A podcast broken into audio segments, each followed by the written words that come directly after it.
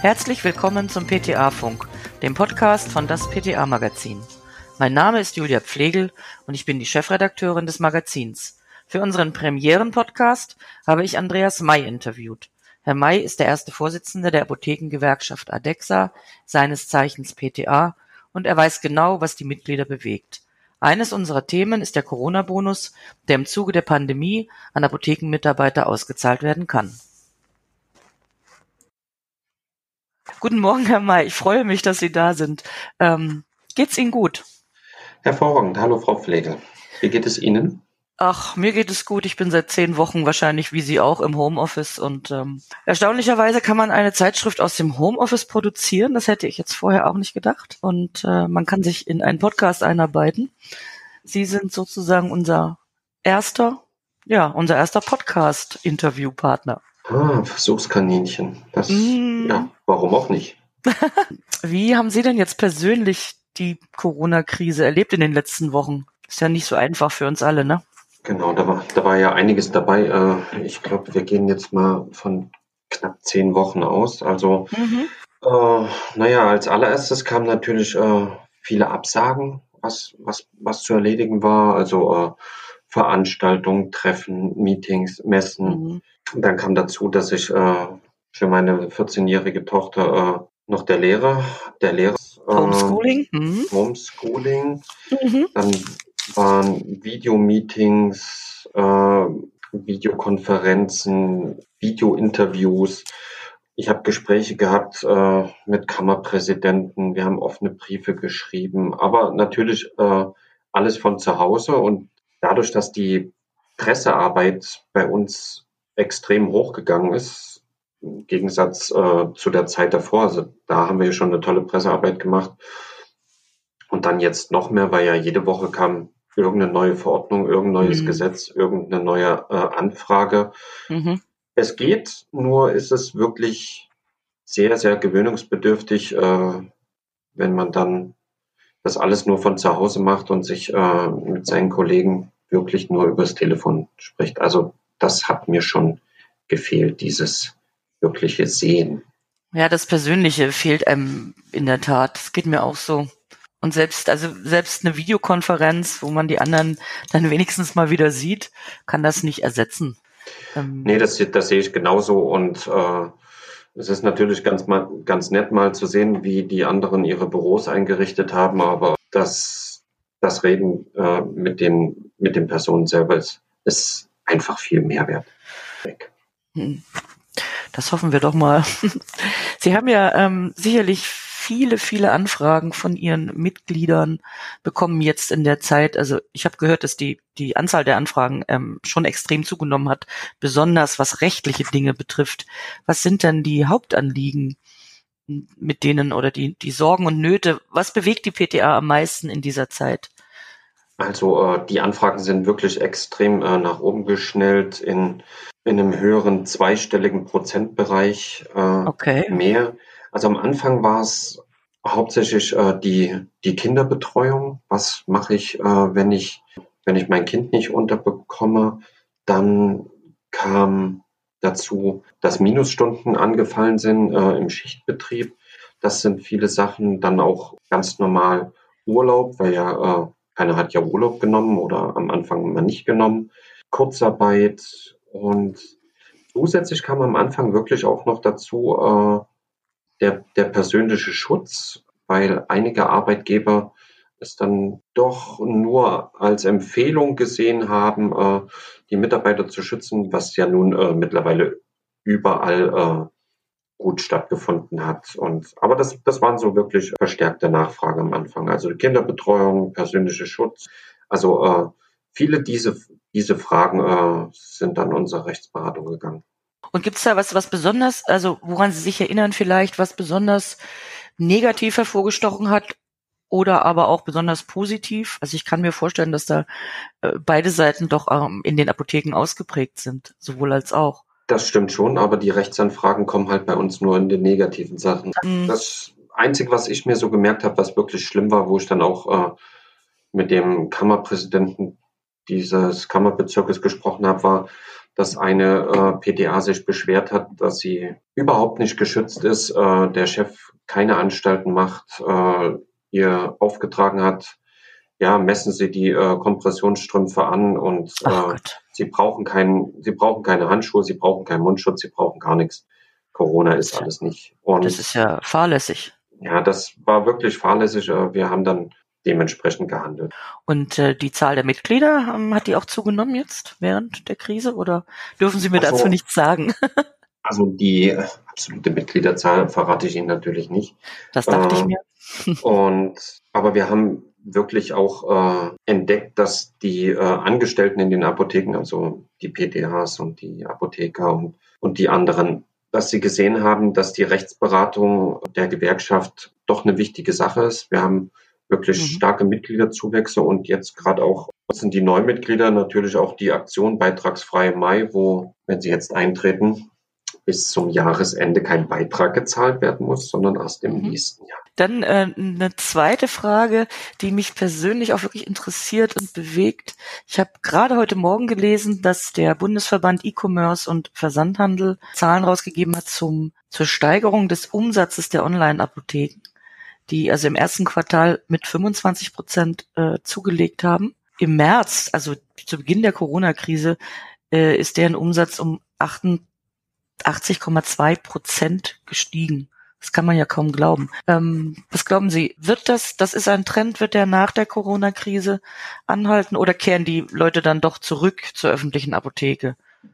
Also die Apotheken, äh, die öffentlichen Apotheken haben ja auch äh, im, im März, als, ja, ja. als es losging, wirklich stark, starke Umsatz, mhm. äh, starkes Umsatzplus gehabt. Ich denke mal, das kommt davon auch, dass viele Leute sich dann wirklich erstmal gar nicht mehr rausgetraut haben aber jetzt kann die Apotheke vor Ort wieder mit den, mit diesen, mit diesen Dingen, die sie eben äh, einzigartig macht, punkten. Das ist die persönliche Beratung.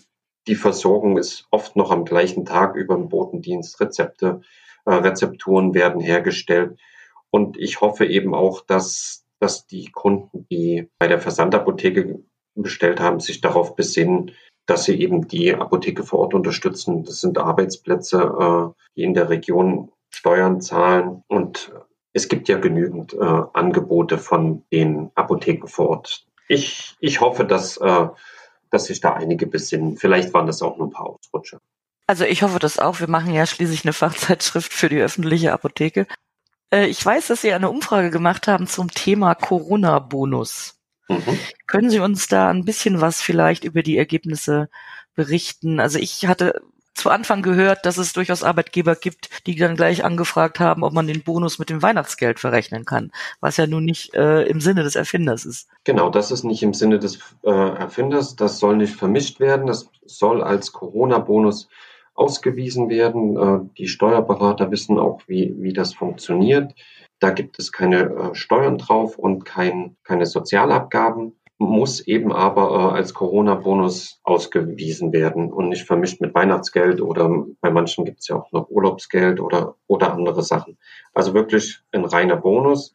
Leider ist in unserer Umfrage, wo so um die 2000 Apotheken-Mitarbeiter befragt wurden, haben mhm. eben über 75 Prozent gesagt, äh, sie bekommen keinen Bonus. Und, und das macht auch, mich gerade ein bisschen sprachlos, ehrlich gesagt. ich mache es nicht nur sprachlos, äh, ich bin schon wirklich sehr verärgert, hm. äh, dass die Inhaber eben nicht sehen, wem sie das zu verdanken haben, dass, dass sie das, äh, dass sie so gut durch die Krise gekommen sind. Äh, das sind die Mitarbeiter gewesen. Das betrifft diese, ja auf die sie sich alle Mitarbeiter, ne? Das betrifft ja, also von der PKA bis zum Approbierten hat jeder Anspruch oder könnte jedem der Bonus gezahlt werden, ne? Ja, genau. Anspruch hat leider keinen.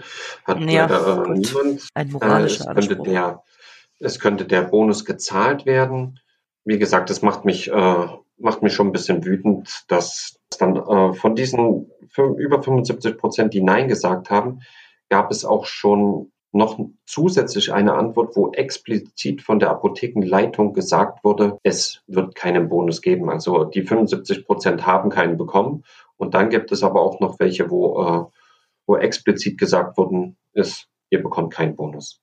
Das macht mich wirklich traurig. Und auf der anderen Seite habe ich relativ am Anfang, Sie hatten es ja auch schon an, erwähnt, Anfragen gehabt, ja, wie ist das mit dem Bonus? Ich möchte meinen Mitarbeitern Bonus zahlen. Es gibt natürlich auch ganz viele Arbeitgeber, äh, die ihren Mitarbeitern eben diesen Bonus zukommen lassen. Aber ich finde, es sind nicht genug. Und ja, jetzt werden, werden die Apothekenleiter wieder jammern, ja, woher und warum, wieso, weshalb. Ja. Aber ja, gut, die Mitarbeiter sind natürlich das, äh, das Fund, mit dem der Inhaber wuchern sollte. Genauso. Sollte ihnen auch Weil was alleine, zahlen. Alleine hätten ja. das die Mitarbeiter wohl nicht geschafft, äh, die Apothekeninhaber nicht geschafft. Es ist auch schlecht, alleine in einer Apotheke zu stehen Eben. in so einer Zeit. Es gibt ja sicherlich aus Ihrer Sicht nicht nur an die Arbeitgeber, sondern auch an die Politik Forderungen, was man in Zukunft äh, verändern könnte, ähm, was die Apotheken betrifft.